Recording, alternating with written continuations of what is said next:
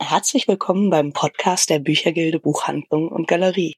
Heute ist äh, Freitag, der 16. August 2019 und wir haben Falk Geißler aus Rochlitz zu Gast in der Büchergilde Buchhandlung. Ein Kupferstecher, ein junger Kupferstecher und damit der fast einzige seiner Profession. Und äh, er hat heute Abend nicht nur seine Bilder hier gezeigt, sondern auch dem Publikum erklärt, wie der Kupferstich entsteht. Und das wird er uns jetzt nochmal kurz erklären.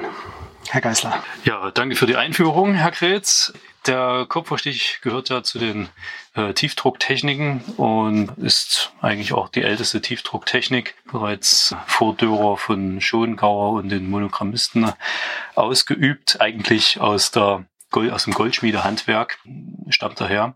Das Grundprinzip beim Tiefdruck besteht ja darin, in eine blank polierte Metallplatte Vertiefungen hineinzuarbeiten, die dann im Druckbild durch Farbe gefüllt halt zu sehen sind. Grundsätzliche Erscheinungsbild ist der sämtlicher Tiefdrucktechniken ist eigentlich linienbasiert, meist mit ein paar Ausnahmen, weil eben die Linie, die, diese Gräben, die in den Metallplatten entstehen, dadurch besser zu drucken sind. Also Flächen lassen sich eigentlich nicht wirklich drucken, sei denn man nimmt da bestimmte Hilfsmittel. Und äh, der Kupferstich unterscheidet sich insofern von anderen Tiefdrucktechniken, als dass er ein besonders scharfes, exaktes, gestochen scharfes Bild produziert und gehört zu den kalten Tiefdrucktechniken. Das heißt, es wird nicht mit Säure gearbeitet, wie etwa bei der Ätzradierung, sondern ausschließlich mit Menschenkraft in die Platte hineingearbeitet, die Gräben gezogen. Eine andere Technik wäre eben noch die Kaltnadelradierung, wo die Radiernadel auf der Platte oder in die Platte die,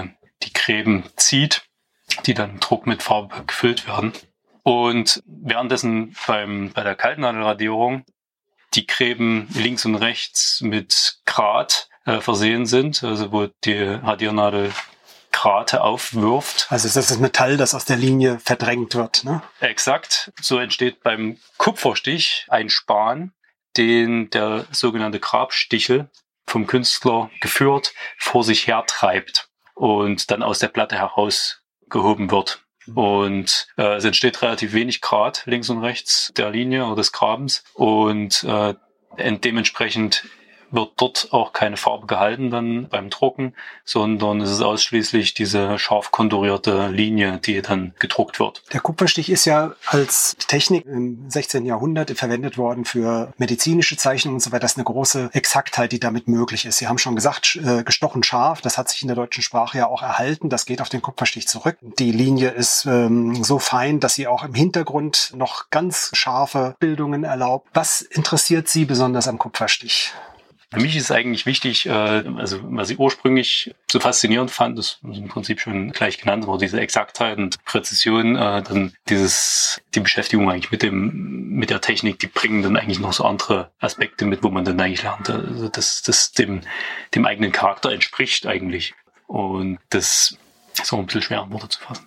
Aber das ist eigentlich das, was mein Eindruck so ist, dass der Kupferstich Sie gefunden das hat. Er hat genau, sich diese, Sie ausgesucht. Diese, diese also Formulierung fand ich gut. Ja. Passen sozusagen als Persönlichkeit zu dieser Technik und Sie sind da äh, ein seltenes Exemplar, weil Sie äh, eine Technik ausüben, die außer Ihnen nur sehr, sehr wenig Künstler heute machen. Was auch daran liegt natürlich, dass äh, an so einer Platte wochenlang gearbeitet wird der Preis der Drucke dem aber überhaupt nicht entspricht, was an Arbeitszeit da aufgewendet worden ist.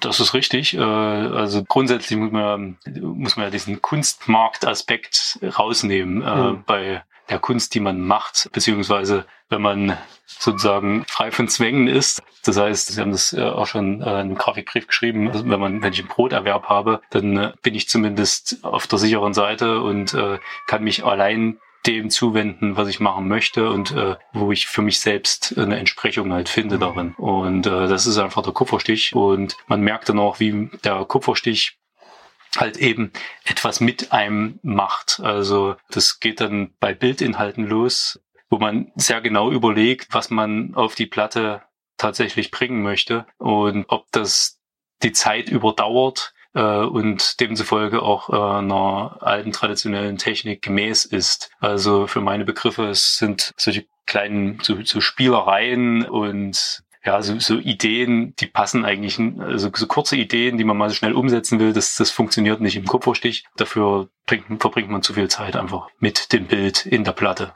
Hm. Das ist, äh, wenn ich das mal als Resümee sagen darf, auch das, was äh, das Publikum heute Abend hier als Eindruck mitgenommen hat. Ähm, das ist eine künstlerische Technik, wo es nicht um Gelderwerb geht, um einen schnellen Erfolg, vielleicht auch nicht um großen Ruhm, weil die kleinen Formate sind natürlich immer schwer äh, in großen Ruhm umzusetzen, sondern dass es ein Beitrag eigentlich zur Weltkultur ist. Und dass Sie heute hier gewesen sind, dafür bedanke ich mich sehr herzlich. Ja, gern. Das war der Podcast der Büchergilde Buchhandlung und Galerie. Vielleicht hören wir uns bald wieder.